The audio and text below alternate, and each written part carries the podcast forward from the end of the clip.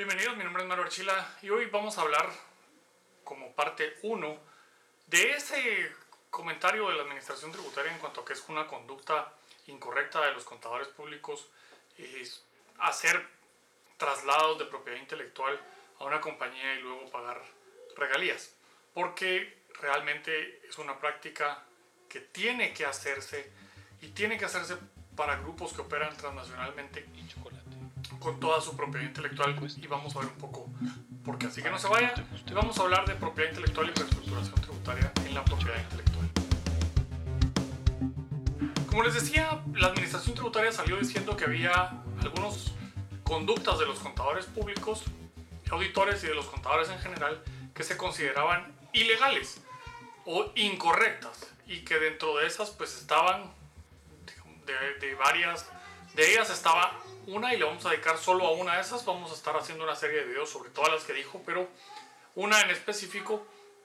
que es la reestructuración de la propiedad intelectual. Esto es marcas, patentes, licencias y demás. Y el traslado de esto a una compañía y la cual luego las compañías operativas pagan regalías por la utilización de dichas marcas.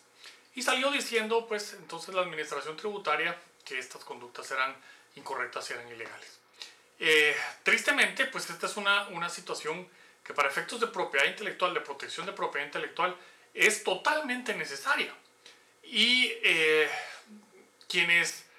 eh, quizás no lo sepan son las, son las personas de la contaduría pública y auditoría, porque no es el campo que lo tienen que saber, y por eso es que me atrevo a pensar que la administración tributaria sale con estas declaraciones que son pues desafortunadas por no conocer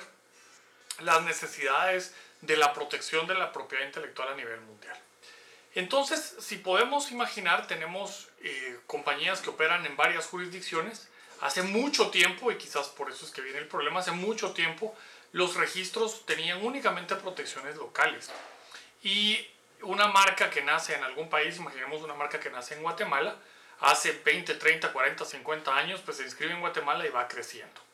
Y así con esta marca que va creciendo, luego la compañía 20, 30 años después decide empezar a operar también con, bajo esa marca en otros países y va haciendo las inscripciones de la marca en otros países, primero Centroamérica y luego puede ser que eh, con la globalización de comercio y demás se permita creciendo a, países distintos. Como este era un tema que no se le ponía mucha atención y creo que para, para los primeros videos del próximo año vamos a traer a nuestra, a nuestra socia directora de la práctica de propiedad intelectual de, la firma regionalmente, para que nos diga un poco cuáles son estos elementos y por qué es tan importante. Pero les, les cuento un caso. Tuvimos un caso de una marca que, marca guatemalteca, que empezó a operar, eh, se empezó a convertir en una marca bastante importante y empezó a operar y fue luego fue sujeta de un, eh, digamos, un delito, un, delito a través de, las, de la informática y se le clonó eh, información de su página web y se clonó su marca en una página que ofrecía servicios y productos bajo eh, simulación de ser una compañía relacionada con esta compañía guatemalteca en países donde se supone que no había ningún tipo de operación. Para poder defender la marca, entonces tiene que presentarse cuáles son los daños y perjuicios posibles causados eh, por esta piratería, pues puede tiene que consolidarse la información. Y si no hubiera existido una corporación como tal, formada en la cual había una persona extranjera ya dueña de la marca y los registros marcarios en los diferentes países, hubiéramos tenido que llevar a 30, 40 compañías, eh, una de cada país donde operaban, o las diferentes que operan en los diferentes lugares, a este proceso como tal. Y eso hubiera sido un dolor de coordinación cambio aquí teníamos la posibilidad de hacerlo a través de una sola, diciendo yo soy la dueña de esa marca, estas son las marcas mundiales y mi consolidación del volumen de negocio que llevo a nivel mundial es este y esta es mi información financiera. Entonces,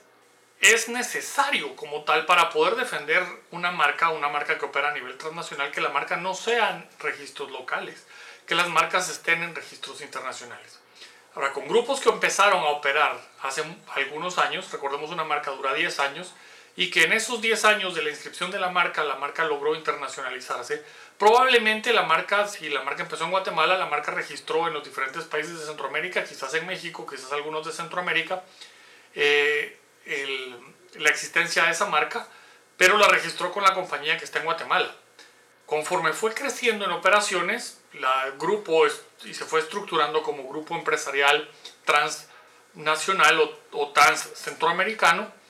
llega a necesitar que el traslado de las marcas pase a esa compañía en el extranjero y esa compañía en el extranjero que va a hacer la defensa de marcas y la inscripción de marcas en los diferentes países donde ahora va a empezar a operar requiere fondeo también. Y entonces por eso es que esas reestructuraciones tienen muchísimo sentido e históricamente primero se tienen los registros locales y luego se tienen las estructuras corporativas arriba que hacen los registros y por lo tanto hay que trasladarle los registros locales a esa nueva estructura de propiedad intelectual para resguardo de la propiedad intelectual.